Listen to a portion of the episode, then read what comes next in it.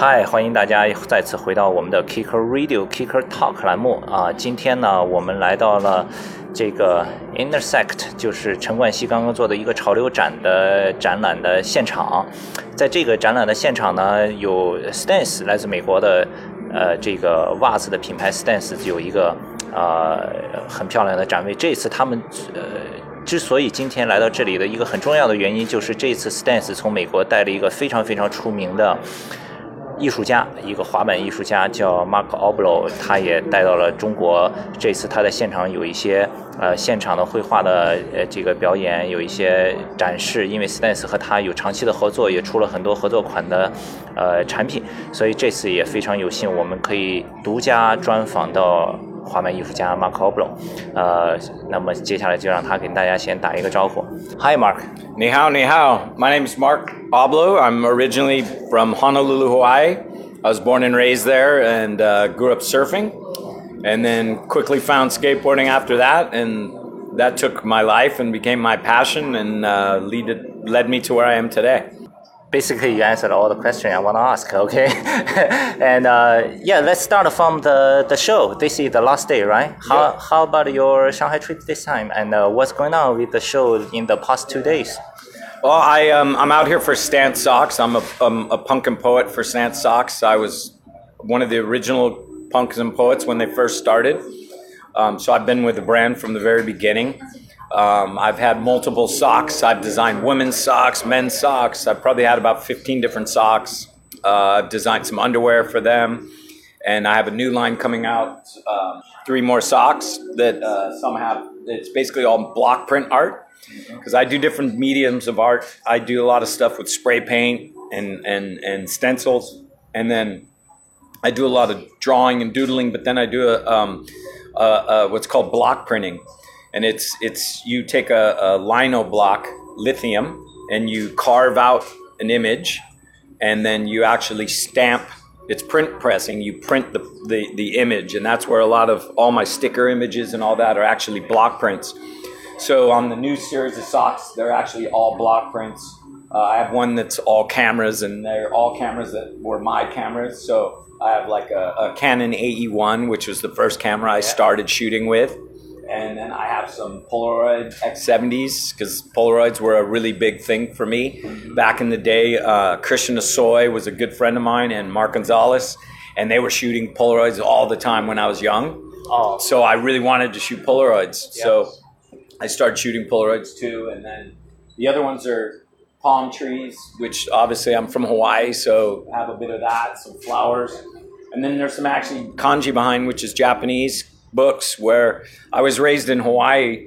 My mom and dad were from the East Coast, and in the 60s, they moved to Hawaii and got married and raised my brother and I there. And so we uh, have no family there except for the families that we met.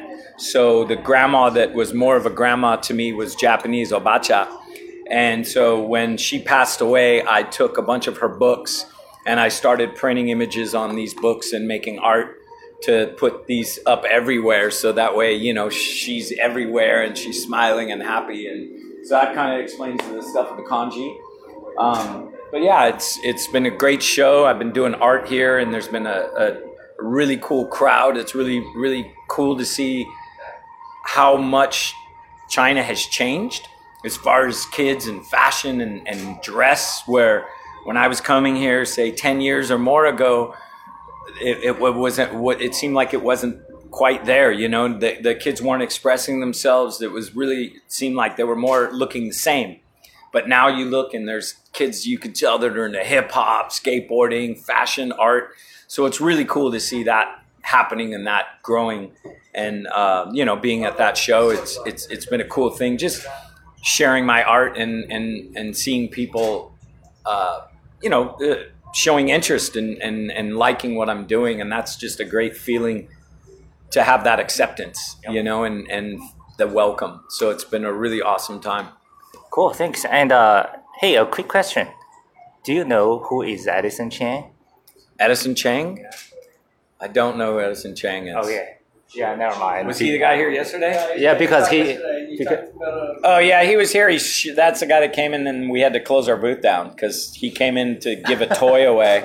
So they, I was riding, and I, I got quite upset because you know I'm here. Stance flew me here from America, which costs money. I'm here doing and drawing, and then all of a sudden, this huge celebrity comes and they shut our booth down. They make me stop doing art. What? They blocked off our whole booth oh. kicked all the business out of our booth Oh. just for this guy to come in and release a toy which to me i think that's rude and i think it's arrogant and and i think you know it, it's it's it's one thing to have a celebrity which is great but you know to, to disrupt other people's businesses is wrong Yeah. especially by that and that's where a hierarchy of pompous arrogancy you know all that like wow big deal you know what i mean where it, it it's it's you know, it, it, everyone should be treated equally. Everyone should be the same, you know. And so having this it, big show, it's it's like in America with with the celebrities and the paparazzi, and it's just all a show. And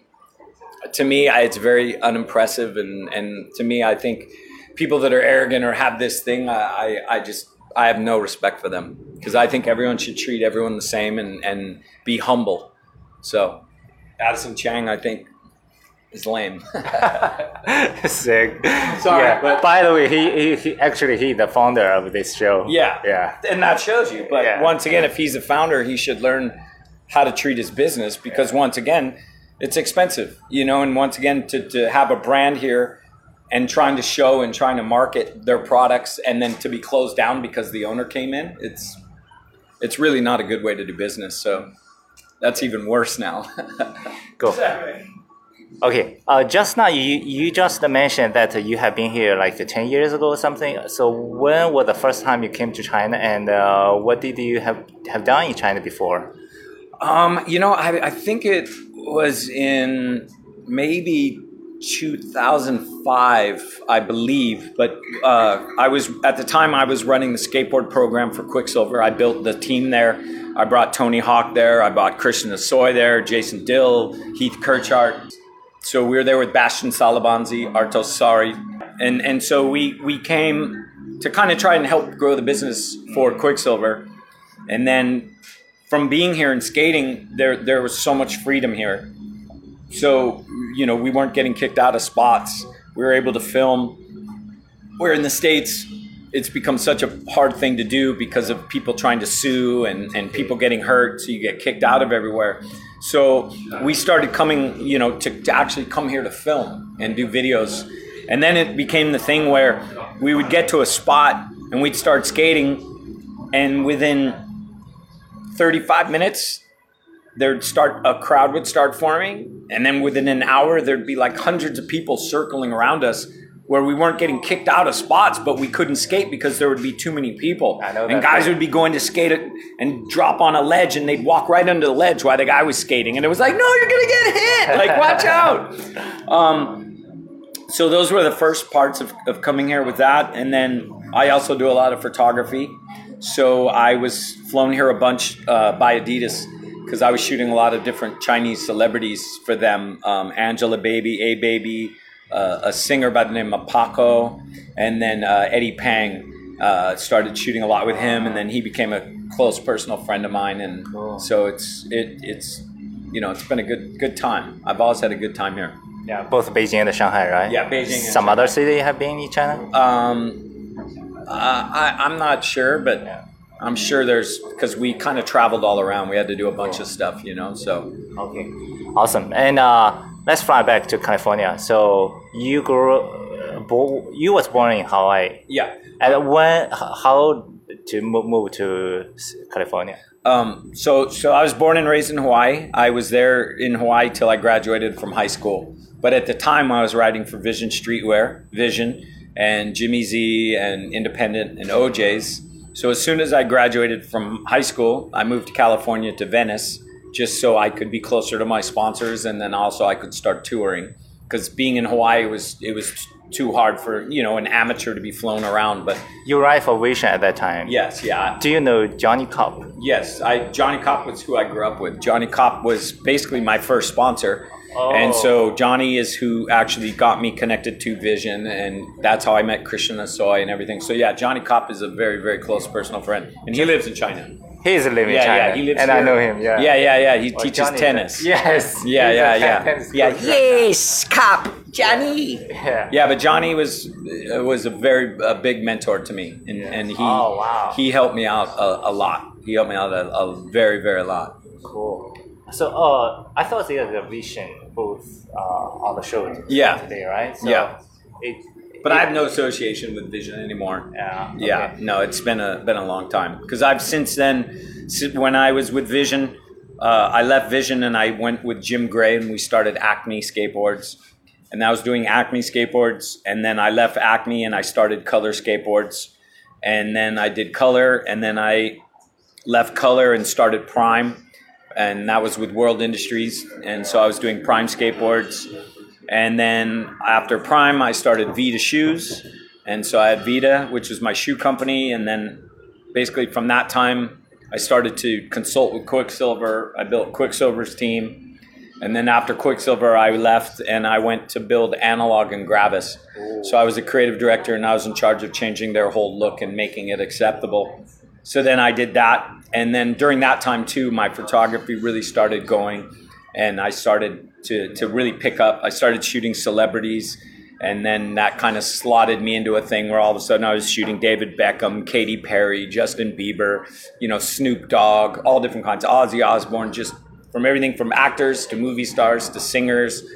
Um, and then, uh, you know, and after kind of doing that, it, it, it, was so intense because I was doing that, also doing the creative direction, and I was just working, working, working, working, and and the passion of why I started shooting photos and the passion of why I started to, to do art became twisted in money and, and, and when photography went from film to digital all these things just started changing and, and just started to take away my love for it. So i kind of was like i'm done and, and analog and Gravis closed. So i basically left my agent in new york and i just focused on on kind of myself and and doing art. And then i was making art and then really not working not employed by anyone. And then uh, RVCA came to me and asked me to be an advocate of RVCA. So i got on RVCA and then i got on electric. And electric uh, is my eyewear sponsor. And then you know just things started to blow up. And now i have things with Incase and and i just got to deal with them and so it's it's really cool because it's kind of like I reinvented my life again, and I think that's the whole thing of skateboarders is we could do whatever we want, you know. So at one point I was a skater, and then I became a company owner, and then I became a designer, and then I became a photographer, and all these things is came from skateboarding because I started shooting photos because I was with Christian Hosoi and Mark Gonzalez and Steve Caballero in the 80s.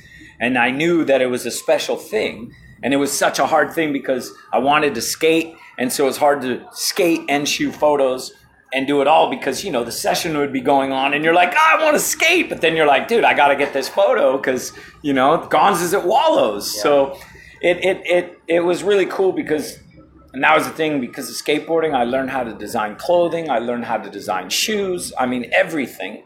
Because in skateboarding, no one says you can't do that. Where if you go to anything, oh, you need a college education. I didn't go to college. Oh, you need to learn photography in school. I didn't learn photography in school. You need to study art in school. I didn't do any of that. I just followed my passion. I followed skateboarding, and everything in my life was all about that. And, and that's how it all became. And that's how, once again, it kind of revamped and recircled back to the to where I'm a 46 year old man and I'm sponsored by people just to do art and to, to be me and represent their brands, you know? So, like I say, being in places, being in China, being in, I was just in Spain, I was just in Berlin, and, and, and to be able to travel the world and, and make art and have people like it and the respect and, and it, it's just the most amazing, amazing thing for me. And I'm, I'm just like blown away, like going, wow, man, if you had told me before, like, oh, you're to, you're to get all sponsors back again in your late forties and you're to have, it would, I, it's just crazy, you know, and it's, once again, I'm just truly blessed. And, and I, I was lucky. My parents always it pushed me to follow my passion and follow my my my dreams, and you know, and that was an awesome thing of being able to fly my parents to a art show in Hawaii and bringing them to an art show in LA and just seeing their faces with all these people around me, you know, and all these people just talking about my art and just seeing my mom and dad's face was like just the most amazing thing, you know what I mean? It um, makes me teary because it's just so special, you know, and I mean, it's, it's just the biggest gift, you know, like to see how proud they were, you know what I mean? Because I never brought them around skating. You know, it's not like I could bring my mom and dad to a skate park or to a ditch or, you know, to a pool that we snuck in. So it was really the first time they were able to see me in action. And it was just so, so cool. So cool. Your story just to remind me uh, the Henry Jones. Do you know Henry Jones from uh, East Coast, uh, the uh, skater artist? He drew a photo, a boy hold his keyboard hashtag thank you skateboarding. Yeah, yeah, yeah, yeah. Well, it's true. It's it's. I mean, if it wasn't for skateboarding, I, I wouldn't be here. I wouldn't be alive. Same, same. I wouldn't be alive. Wasn't skateboarding, I won't be here. Yeah, yeah. And uh, so next, I want to uh, talk talk about uh, Dylan Rieder. Yep. Yeah, I watched the video you make the cover for Skateboard Mag of Dylan Rieder issue. Yep. When did you know Dylan, and uh, what is the story you uh, you with him? Um, well, I met Dylan when he was probably ten years old, or Whoa. or maybe eleven. Um, I was shooting all Quiksilver's stuff, so I shot men's, women's, kids, youth. I shot all their their advertisements. So I was doing a photo shoot for Quiksilver for little kids, and he was one of the models. Oh. And so I at the time had a skate team already. Okay. And so I had my guys, and actually one of them was Matt Miller, who's a famous. He rides for DC now. He's a, a big time pro. You mean Quiksilver team, right? Yes, yes. So this was during Quiksilver days. So then um, he showed up to the photo shoot because they use models as well. And I just remember him. He had a little spiky hair, and and I was just like, kind of like being mean to him because I was just like I I didn't like him because I had my own skaters. So when the Quiksilver people are like, oh, here's this cute little skater boy, I'm like, you know, fuck that kid. Like I got my own team. I don't need this kid. So we were shooting, we were shooting, and then we go to go to this where there was the stairs, and you know my guys are olling the stairs and 180 the stairs, and then Dylan gets up there, and he ollied the stairs, and then he kickflipped it, and he and I was just like, holy shit, like you know, okay, whatever, you know, like, but still, it was no big deal. So then the second shoot again for Quiksilver, he came again, and I shot him again. Same thing. I was not really being that nice to him. And then we needed some action shots, so I sent him out on another time with an, our action photographer, who's Chris Ortiz. So he went out with Chris Ortiz, and then later that night, Chris called me and was like, "Holy shit!" He was on fire, and I'm like, "What do you mean? What? What?" And he goes, "Dude, he Smith grind to rail, he 50-50 to rail, you know, all these." And and and at the time, he was probably 11. So then all of a sudden, it was like, okay, you know, we'll we'll give him a little bit of credibility, you know, whatever. So then we had the Damn Am contest. Yeah. And so you had to be sponsored to enter the Damn Am. So the Damn Am was in Costa Mesa, and Dylan's asked if he could enter under Quiksilver. So I was like, yeah, yeah, not a big deal, you know, thinking no big deal. And so the thing with the, the Damn Ams are when you do the Damn Am and you win a Damn Am, then you automatically are seated in the top 10 for Tampa Am. So the contest happened, and I didn't go. I was at home, and then I get a call. Dylan won, and I was like, "He won? Holy shit!" So that meant he automatically made it to Tampa. Yeah. So then I took him and his mom at the time because he was young was traveling traveled and we brought him to Tampa. And ever since Tampa him and I just clicked and he became my man and we were always together. And it was a maybe a year or two that we'd have to take his mom and then after his parents trusted me and put him into my life and you know he became you know in a sense like my son And you know, I I managed his career, and we did everything together. We traveled the world together. You know, he lived with me for a little bit, but I kicked him out because I wanted him to go to high school and graduate, but he didn't want to, uh-huh. and he wanted to tour, and I'm like, no, if you if you don't, then you can't live with me anymore. So he left. I kicked him out. He didn't graduate. But then, you know, we just continued to work and we did brands together. We created Gravis together and, and, and Analog. And yeah, we just had the most amazing friendship and the most amazing love and, and admiration for each other. And, and yeah, it, it was, you know, one of the specialist things that, that I've ever experienced. Cool. Yeah, I saw Dylan used to took uh, lots of like a commercial photo for like a DKNY or something. Yeah, yeah, that that was towards the end. Um, you know, a lot of people thought he was modeling the whole time, but he wasn't. And then what happened was Dylan started to date supermodels. So he was dating supermodels, and obviously he's a very, very handsome man. Yeah. So all these companies were asking him to shoot photos with his girlfriend at the time, who was a very famous supermodel. And when he was a young, maybe 19, he got offered $40,000 to do a, a campaign, and he denied it. We gave him permission at Analog to do it, and he said no. Hmm. And that was my first really thing of realizing too this kid is not driven by money he's not driven by anything he's just driven by his purity so as he kind of kept going you know he he he, he started kind of coming into more and more things playing music you know and becoming more cultured and all this stuff so then he just decided you know he had a, a, an agent in new york that approached him and whatever and then yeah he one of his first jobs is DKNY. He does this big thing. It's him, ASAP Rocky, you know, all these famous models.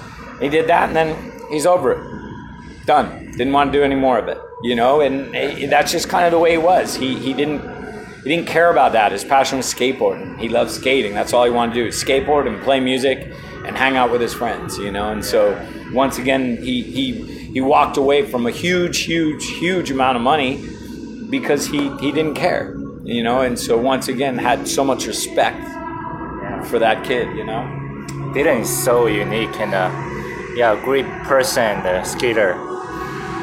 Uh, yeah, let's back to your art. I saw you draw a lot of uh, skull and the cat, and the Tyler mentioned the cat is his favorite. Yeah. Yeah. Uh, any story about the cat?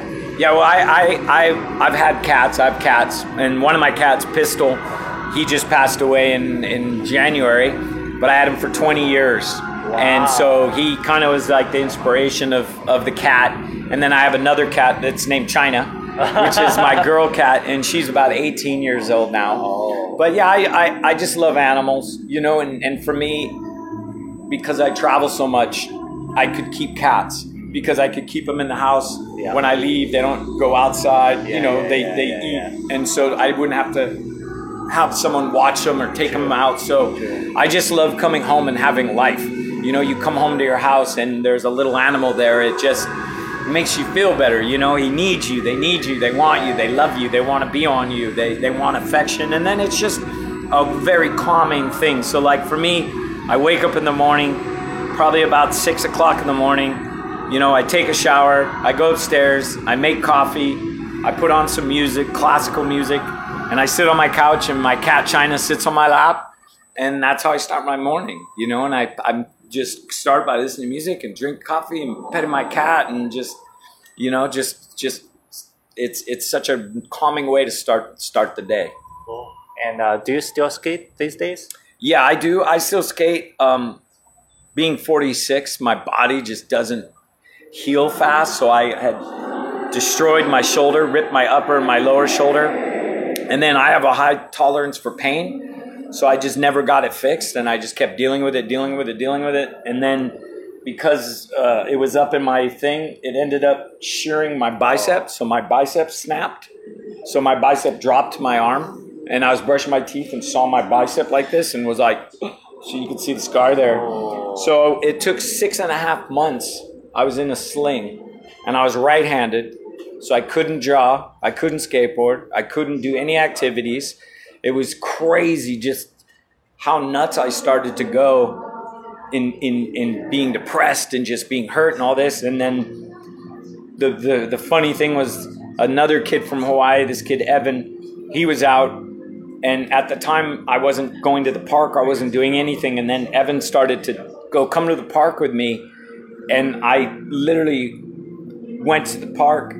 I started seeing all these kids skate, and it just filled me up with energy and filled me up back with love and just stoked. And it was so cool because I was just like, this is my life, and this is what brings me joy. And it, you know, pulled me out. So then I got my shoulder recovered, and then I started skating, and I was hyped, you know, obviously to be skating again, skating again. And then, you know, I ended up breaking my thumb and then ended up screwing my, my knee skating a pool and then you know it's just injuries take longer you know so then got all that done everything's good and then i just recently hurt this shoulder so it's just you know kind of the games you play but you know I, i'll still always skateboard i'll still do it it's just you know like right now it's finally better so it's like now i can go home and do it again until i get hurt and then you know do the same thing All right. I think, uh, yeah, I got all the questions. Thank you. Thanks. oh shay shay thank you